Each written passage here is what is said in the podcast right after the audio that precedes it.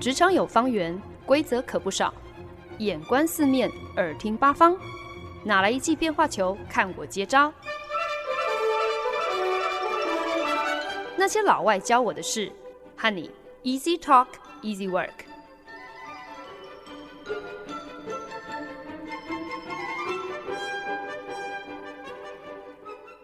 您现在收听的是《那些老外教我的事》，我是节目主持人焕恩。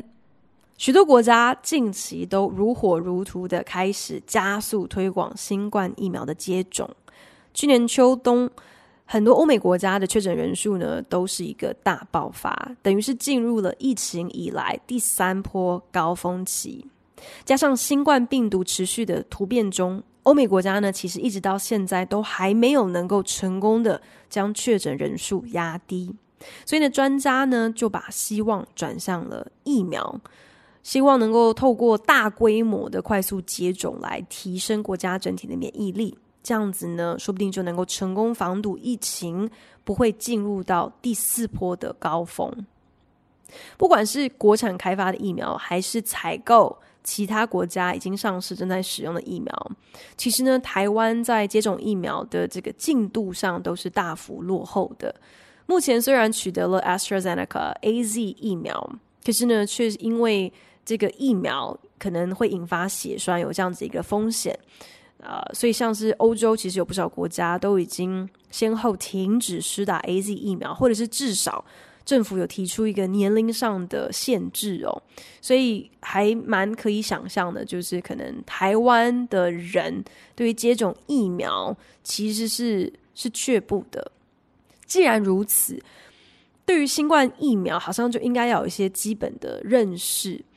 那我相信，就是有在关注疫苗相关新闻的朋友，一定跟我一样，就是在这个过程当中，对于疫苗一定是有一些不同的问题。那在在做这期节目之前，如果你来问我这些问题的话，其实我我是都是一知半解的，可能没有办法给予很让人满意的答案，但就只是打从心里觉得说。有疫苗就是应该要打，我们从小到大都打了这么多疫苗，面对这么严重的一个全球传染病，既然有了一个有效的疫苗，那当然是应该要打的嘛。可是我这么直白的把我自己的心态这样子在节目当中跟大家分享出来，你不觉得听起来就是一个非常流于盲从的一个态度吗？我觉得不求甚解这样子的一个。态度真的是不可取哦！你对于不了解的事情、不熟悉的事情提出疑问，然后不要那么轻易的就全盘接受别人的观点，我觉得这是批判性思考的本质嘛。那当然，我觉得是人都会有一个本能反应，就是会希望能够找到一些捷径来帮助我们去做一些比较复杂的决定。那这些思考捷径其实就包括像是我们可能会很习惯的去求助于我们信赖的对象，呃，参考他们的意见来作为我们做一些决定的根据。比方说，我们在网购之前，可能就会先关注我们想要买的产品有没有之前的买家写的一些什么评论呐，或者是我们会去追踪网美嘛，因为网美的照片可能会直接影响我们挑选餐厅的。呃，选择，呃，除此之外，像是亲朋好友，他们如果强力推荐一个什么中医师、牙医师、按摩师、美容师、复健师或是理发师，大多时候我们也就不疑有他的，就就接手，就是以别人的意见作为我们的意见。可是，如果今天你眼下这个选择牵涉的是你是不是要把一个什么东西注射进自己的身体里面，这么一个侵入性。重大性的决定，我们好像就应该要想办法放下我们的那个本能直觉的反应，想要找捷径的那样的一个反应哦，不能够好像因为啊这个就是政府叫我们做的事情，所以我们就应该乖乖服从，以这个为由哦，好像应该是要多花一点时间，多做一点功课，来逐一解决我们心中可能有的一些疑问，这才是最能够保障自己的方法吧。所以呢，在今天的节目当中呢，就想要来跟大家聊一聊几个还蛮常见的关于疫苗的问题，至少是我有的一些问题啦，包括像是，诶，其实要研发疫苗，这个过程不是都很久嘛？基本上都是应该要以年为为计算单位哦。所以怎么会呃，新冠疫苗的研发到上市，竟然不到一年的时间就就搞定了？这中间是不是有偷工减料？这是不是代表说有些疫苗并没有真的很透彻的呃经过测验？那安全性是不是是一个问题？那除此之外呢？现在有各个不同厂牌的疫苗，到底哪一支才是最好、最有效的？相信一定是大家最为关注的。呃，特别是当我们呃回顾，就是前期这个 AZ 疫苗它所公布的临床实验的这个 vaccine efficacy 疫苗效能，好像就是没有人家高。这是不是表示就是 AZ 疫苗其实比较不好？我们是不是应该要等到？可以有别的牌子的疫苗选择的时候再去打，比较有保障。另外呢，当然就是大家应该也会很关心，呃，打了疫苗之后是不是就表示一切都可以恢复正常了？而且更重要可能是，既然已经有疫苗被发明出来了，是不是就代表说我们其实是有机会可以彻底的根除、彻底的 eradicate 新冠肺炎呢？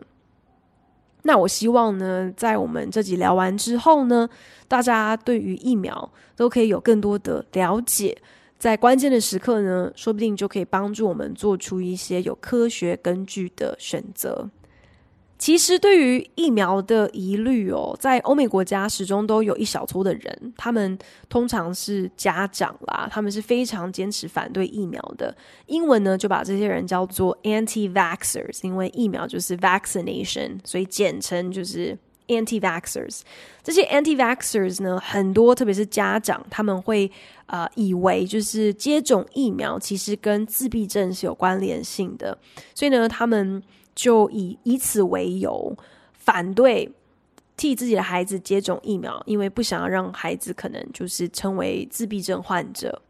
即使医学界早就已经破除了这样子的一个错误的观念，指出这些 anti-vaxers 他们作为根据的这个期刊论文其实是错误百出的，根本呃打疫苗跟会不会有自闭症是完全没有任何关联性的。但即使如此呢，仍然是没有办法改变这些 anti-vaxxers 的立场。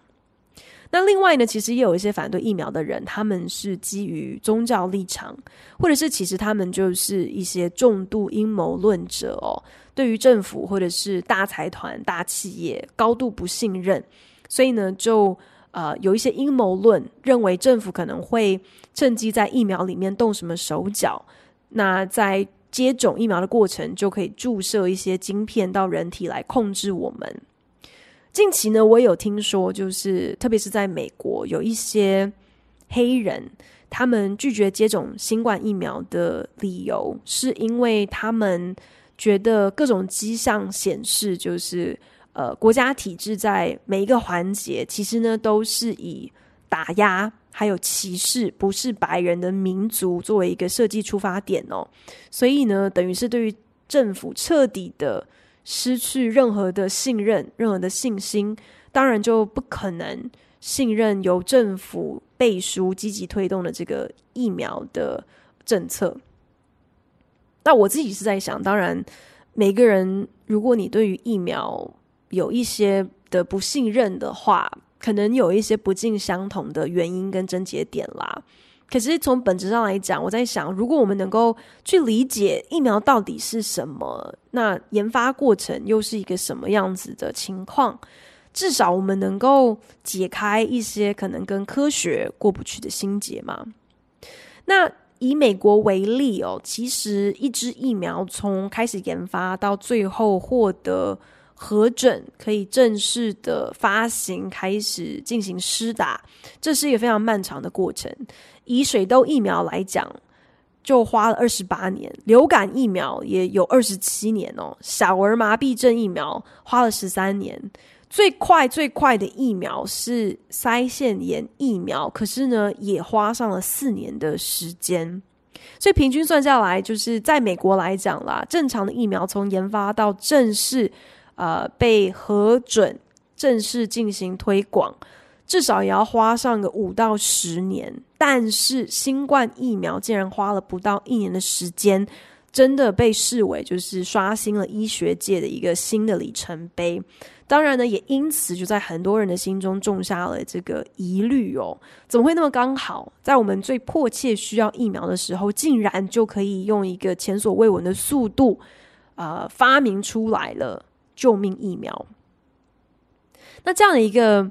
疫苗技术的大突破，绝对是因为就是有政府企业投注了上亿元的资金。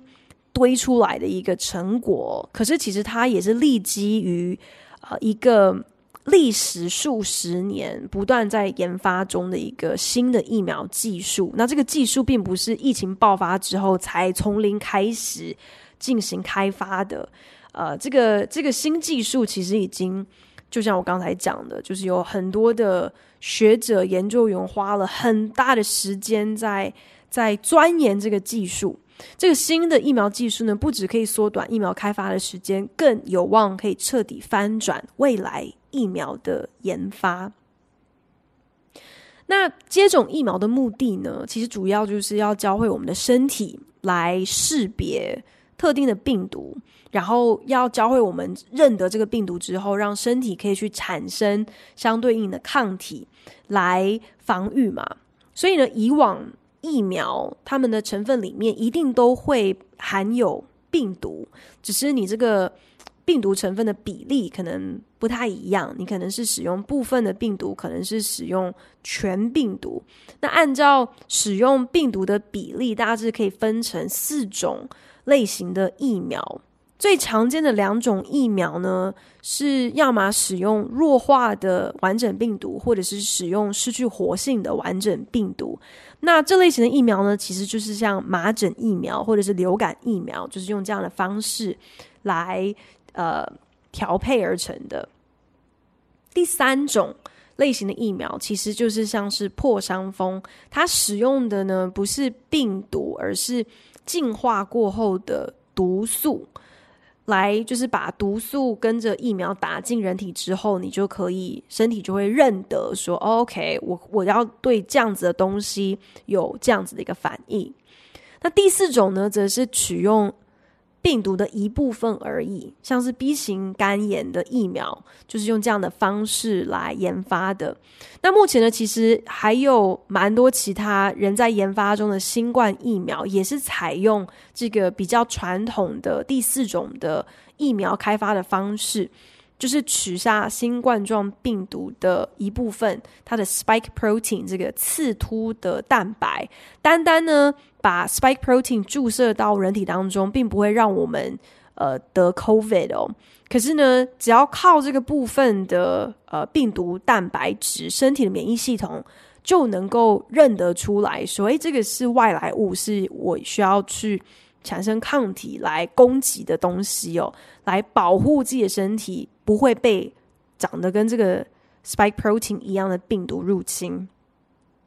那重点就来了，以往疫苗的研发之所以要花这么长的时间呢，就是因为呢，这四种传统疫苗制作的方式都需要使用到病毒，所以呢，你要在实验室当中要去培养这个病毒，然后要去做一些调整。才能够安全的运送这些病毒，重组、复制病毒，调配成疫苗配方。这整个过程呢，其实你根本都还没有进入到任何临床实验，就已经要耗费非常非常长的时间了。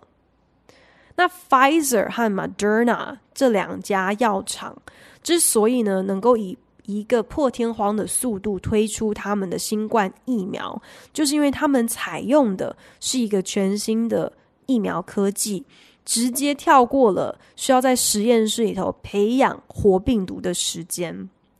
那人体里面大多数的功能其实都是透过不同的蛋白质各司其职来进行的。所以呢，细胞呢会透过复制特定的 DNA 来持续的制造这些不同用途的蛋白质。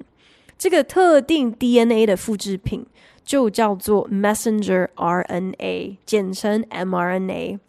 mRNA 它的其实它的功能，我觉得那个概念就是有点像是一个 IKEA 的说明书，就是细胞呢会吐出这些不同的 IKEA 说明书，来教自己说，今天我们应该要组装什么样子的蛋白质，我们要生产出哪些可以做出特定这些功能的蛋白质。所以呢，疫苗研发今天除了注射病毒进入人体当中，来教会我们的免疫系统能够辨识敌人长什么样子之外，又多了一个选择，他们可以改为注射 mRNA，等于是注射一个说明书到我们的身体里头，来教我们怎么组装可以产生相对应抗体的这个蛋白质。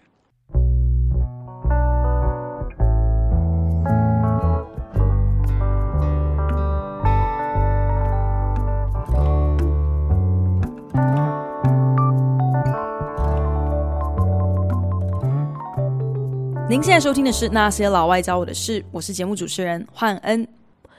目前新冠疫苗的两大人气品牌 Pfizer 还有 Moderna，他们其实呢也可以说是利用了新冠状病毒的刺突蛋白，它这个 spike protein 哦，可是呢并不是把这个病毒本身做成疫苗的成分，而是呢他们能够谱出这个刺。突蛋白的基因组成，知道说这个呃病毒它的 DNA 是长什么样子，然后呢再制作出来相对应这个病毒蛋白质的 mRNA，然后把它做成疫苗。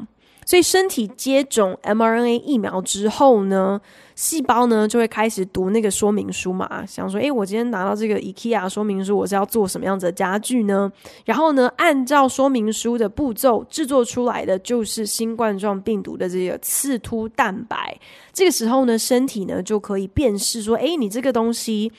我没有见过哦，这是外来病毒入侵嘛，就会开始启动这个防御机制。所以呢，这也是另外一种方式了，可以来教会身体怎么样子启动免疫系统哦，就是等于是给身体一个呃说明书啦。可是呢，因为 mRNA 其实是非常呃稳定性没有那么好，很脆弱，所以呢，把它做成疫苗，这个疫苗就需要有各种的保护措施，包括必须要。呃，用非常低温的冷藏方式来进行运输。反观呢，其实 AZ 还有 Johnson and Johnson 娇生他们的呃疫苗，其实也是一个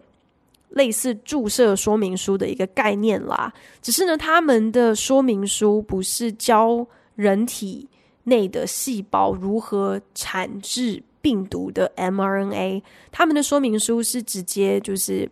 是病毒本身的 DNA。那使用 DNA 的原因是因为 DNA 的稳定性比较高，所以呢，呃，这这种类型的疫苗保存起来是比较容易的，就不需要靠低温冷藏。可是你今天要注入病毒的 DNA 到人体里面，你需要一个载体，所以呢，通常呢就会使用就是已经是无害的。病毒作为这个载体哦，就是可以呃承载这个病毒的 DNA，然后注射进人体当中。所以呢，呃，像 AZ 和娇生的疫苗也叫做重组病毒载体疫苗。只是呢，这种疫苗的缺点就是人体慢慢会开始对这个病毒载体产生抗体，意思呢就是。随着时间哦，身体可能就不会再对这个病毒载体起反应，就是免疫系统就不会呃动起来哦。那这是疫苗的效能也就会慢慢的降低。如果你觉得这听起来实在是太让你头痛的话，我觉得我的最简单的理解方式就是有点像是。你今天送人家礼物的时候，你都是用同样一款包装纸。第一次用的时候，人家收到礼物的时候，可能还会很惊奇哦，觉得说：“哇，你这包装纸看起来超精美的，好酷哦，哪里买的？”可是久而久之，你老是用同一款包装纸，大家开始习惯这款包装纸之后，再看到就不会觉得特别有什么了不起，就不会有太大的反应，大概是这样的一个道理哦。那这阵子呢，随着疫苗接种开始加速，很多人也就搭上了一股风潮嘛，就是要上网晒自己打了疫苗的照片。那大家呢，可能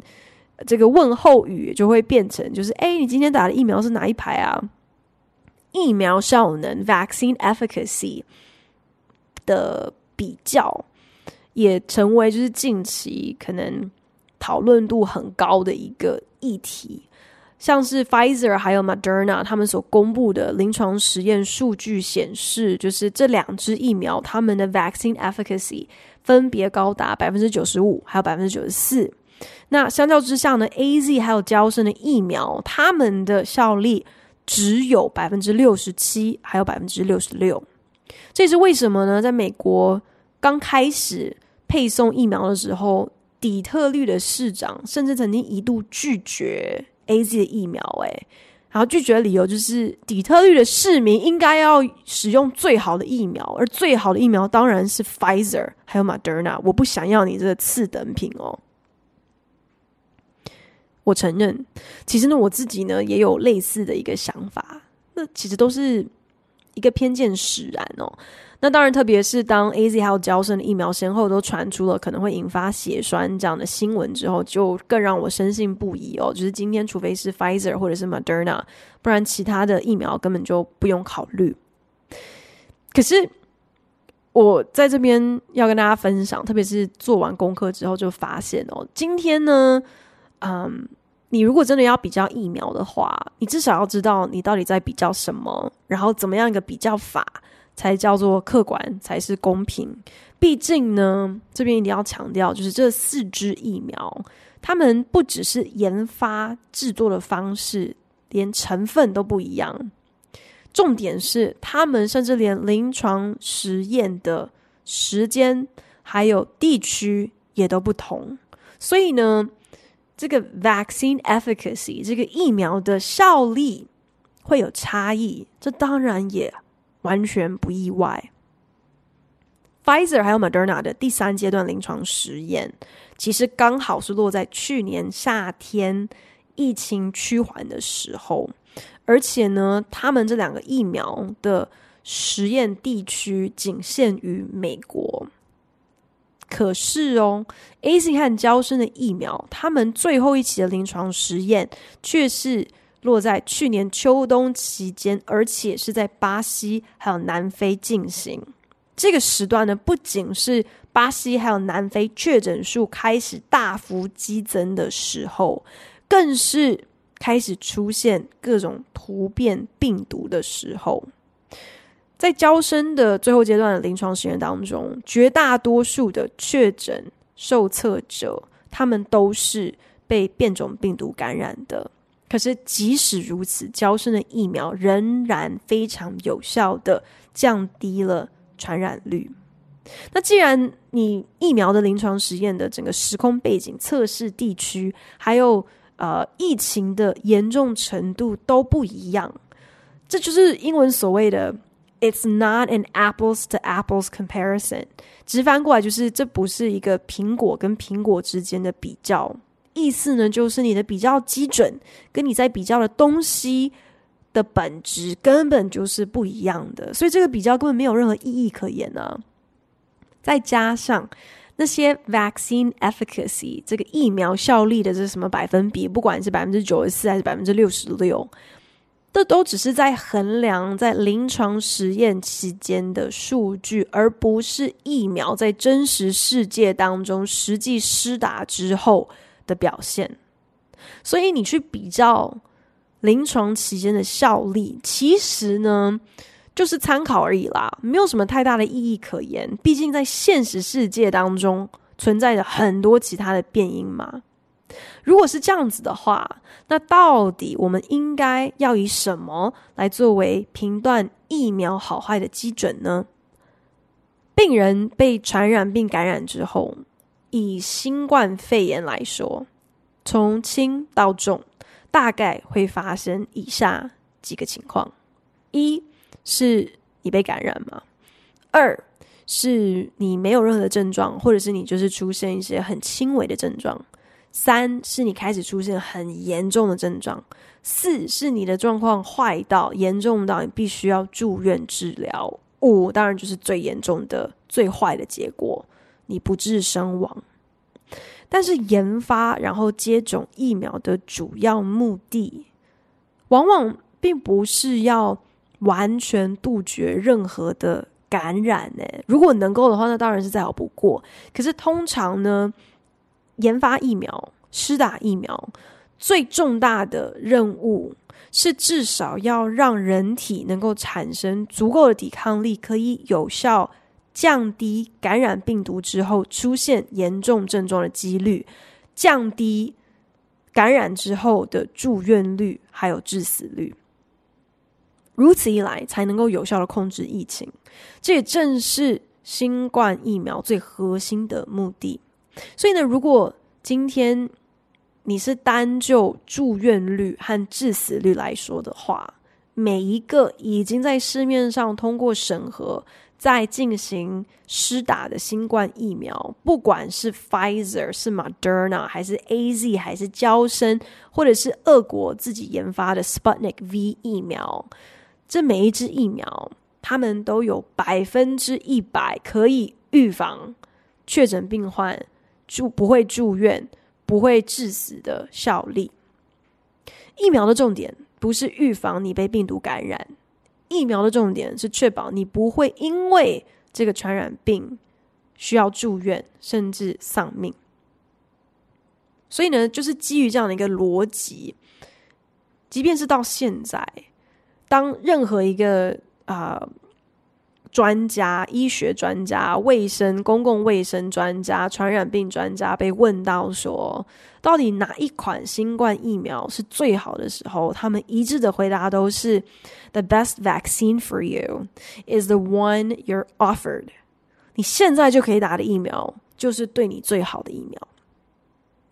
当然，近期 AZ 还有娇生先后都传出打完疫苗之后，有一些人出现血栓这样子的案例。虽然呢都是很罕见的，比例上也非常的低哦。疫苗的安全性仍然是在标准之内的，可是还是造成人心惶惶。前期呢有很多的报道都指出，就是。你打 AZ 疫苗出问题，其实呢，这根本是不到十万分之一的几率。这个几率甚至比女生吃避孕药造成血栓的几率还要低。这个几率大概差不多就是，如果你今天去高空弹跳，然后不幸发生意外，或者是你动手术全身麻醉，然后发生意外，跟跟这样的几率是差不多的。那专家。会想到要提出这些好像更具体的一些比较，来让大家去理解这个低于十万分之一的几率到底是有多低。其实就是希望大家可以明白，打疫苗出问题的可能仍然远远低于你可能会得新冠状肺炎，然后出现严重症状需要住院、需要治疗的几率。所以从专家的观点来讲呢，有打还是比没有打来的有保障。可是我相信，对我们大部分人来讲哦，只要不打 AZ 疫苗，那么我出状况的几率就是零。只要继续乖乖戴口罩、勤洗手、保持社交距离，那我被传染的几率也是零。所以我干嘛要打疫苗？那最新消息呢，就是丹麦成为了第一个宣布全面停止施打 AZ 疫苗的国家。大部分仍然部分使用 AZ 疫苗的欧洲国家呢，他们大概就是有提出一个年龄上的限制啦，就是限制呃六十岁以上或者是五十岁以上的人才适用 AZ 的疫苗。像是英国呢，他就建议三十岁以下的人，你们还是选别牌的疫苗比较保险。最近呢，娇生的疫苗也发生了一样的状况哦。在美国前前不久就有传出有六位介于十八岁到四十八岁的女性，在接种了娇生的新冠疫苗之后呢，也都出现了血栓的状况。可是呢，这边的前提当然是要知道，就是其实在美国已经有超过七百万人接种了娇生的疫苗，所以七百万人当中有六个出状况。单就比例来讲呢，当然出现问题的这个个案的呃比例真的是非常的低。可是呢，这种事情当然还是应该要小心为妙啦。所以呢，美国呢也才刚宣布。就是要暂缓招生疫苗的使用，虽然他们表示就是大概就是暂缓个几天而已，可是可见得他们也是蛮重视这样子的一个安全的疑虑。对台湾的人来讲，毕竟台湾的疫情一直以来控制的都很好，那会在台湾被传染的几率本来就已经更低了，再加上现在还有这个。一人一户十四天隔离的很严格的规范嘛，所以呢，让大家根本也不会有意愿出国，因为就很麻烦嘛。所以呢，种种因素加总下来，对于需要疫苗的这个急迫性，当然就是比较低。所以就算呢只有十万分之一，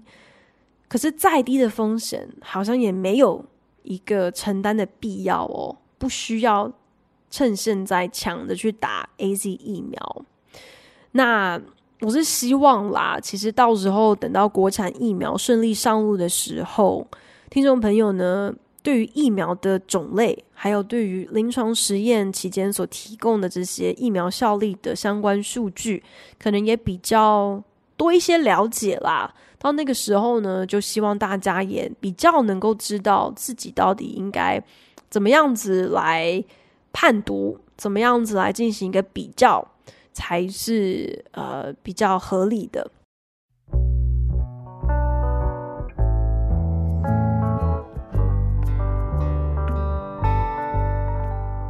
本节目由好家庭联盟网、台北 Bravo FM 九一点三、台中古典音乐台 FM 九七点七制作播出。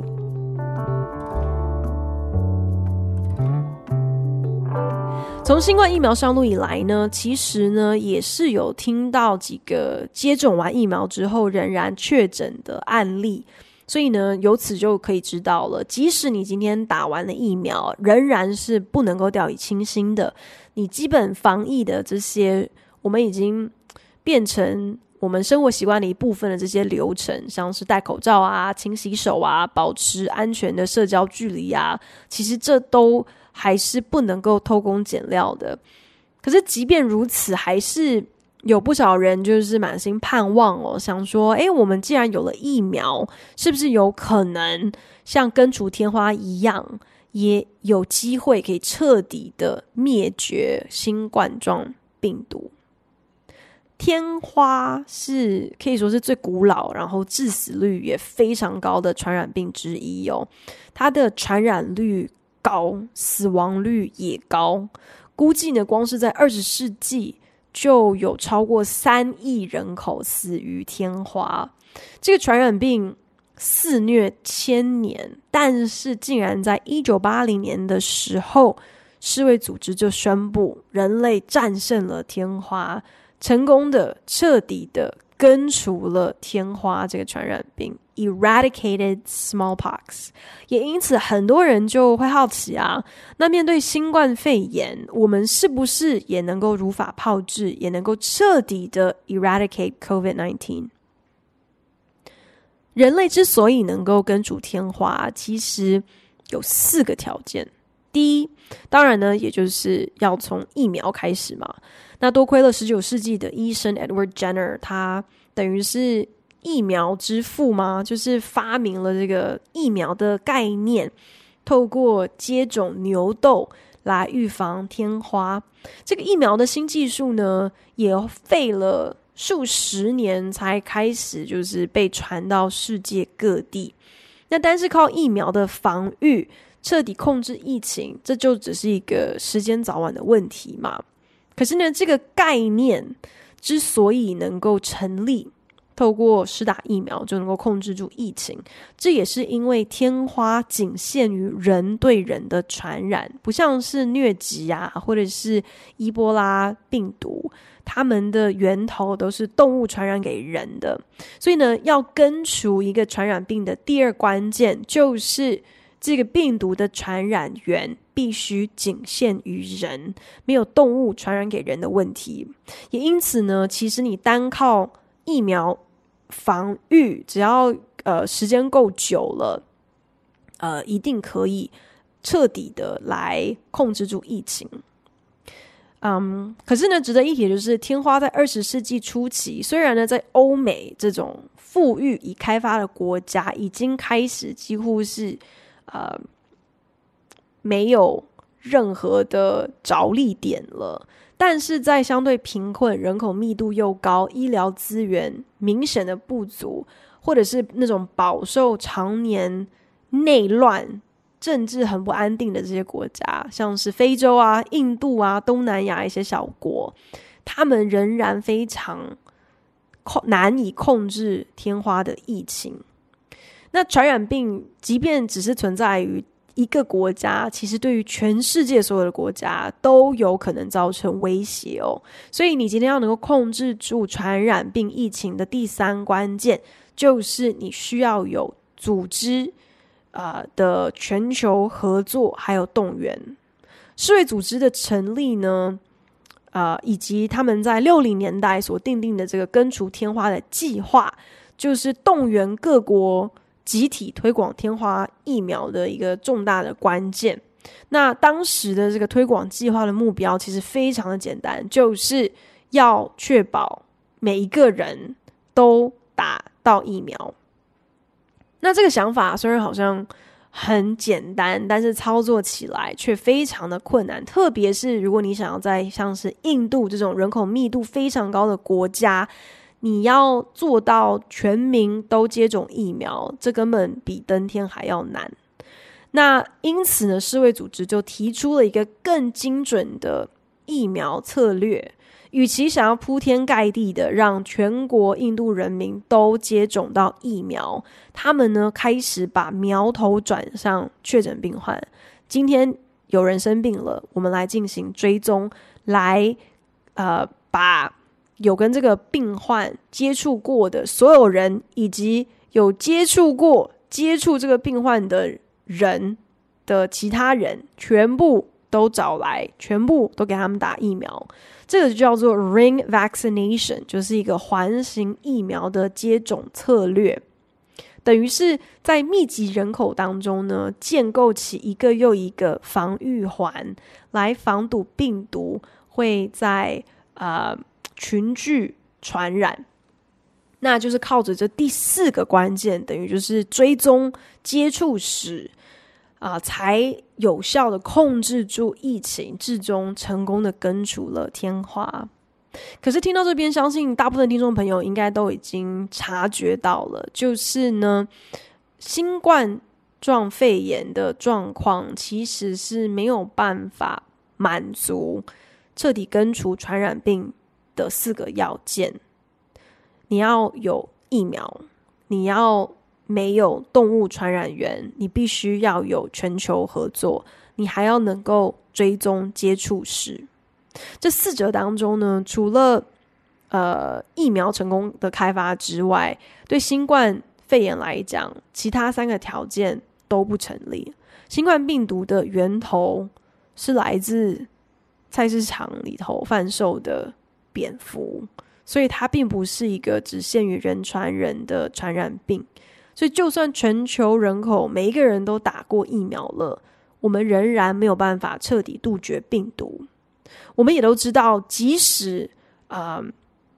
没有任何症状的新冠肺炎确诊病患，他们仍然是有传染性的，他们可以传染给别人。在这样的一个情况之下，就会让追踪接触史更为困难，因为你可能毫无症状，但是其实你已经确诊了。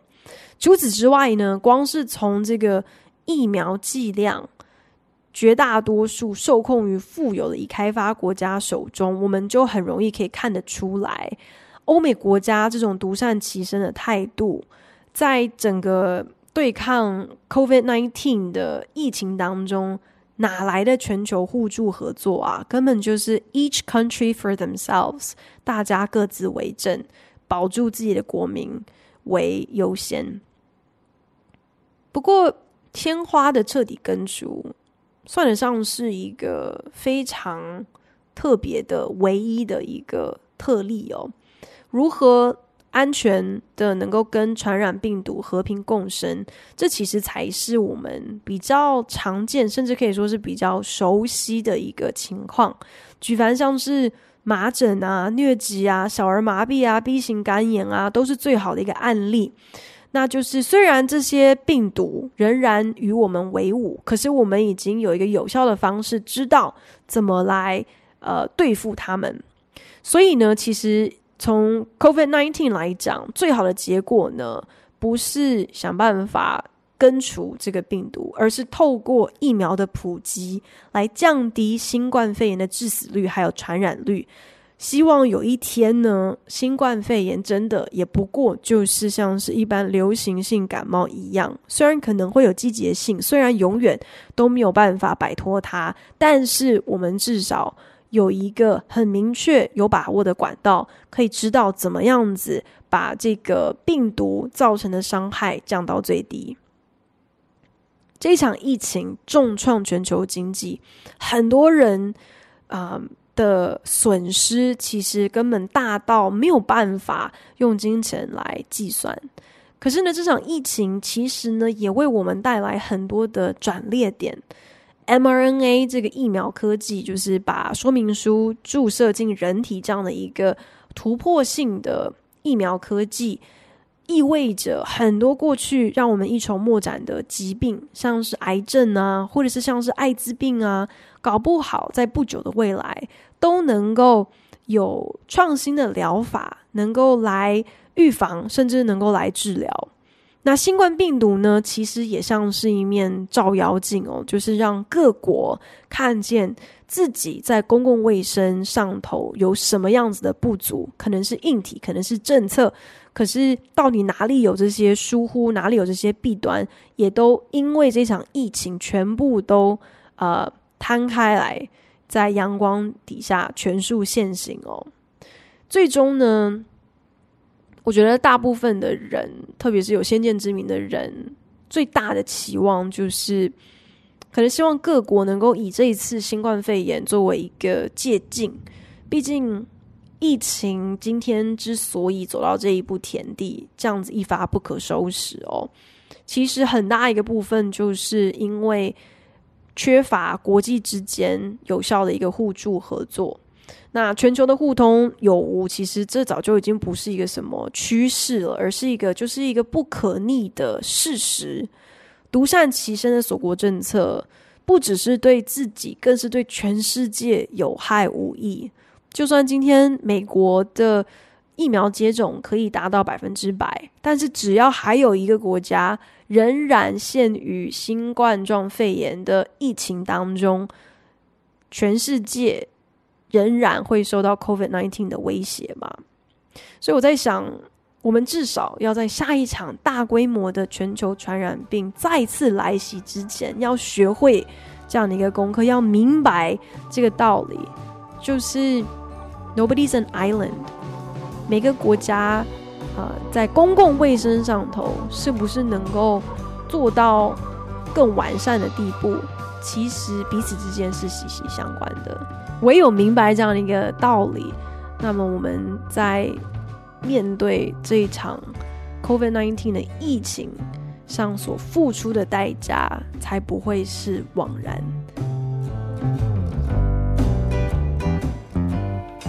感谢您的收听。如果您对那些老外教我的事有任何的想法建议，我都非常欢迎你帮我到 Apple Podcast 打新评分，并且留言。也邀请你可以来订阅这个节目，不管你是用 Castbox、Spotify 或者是任何其他的 APP 平台，都可以找到我的节目哦。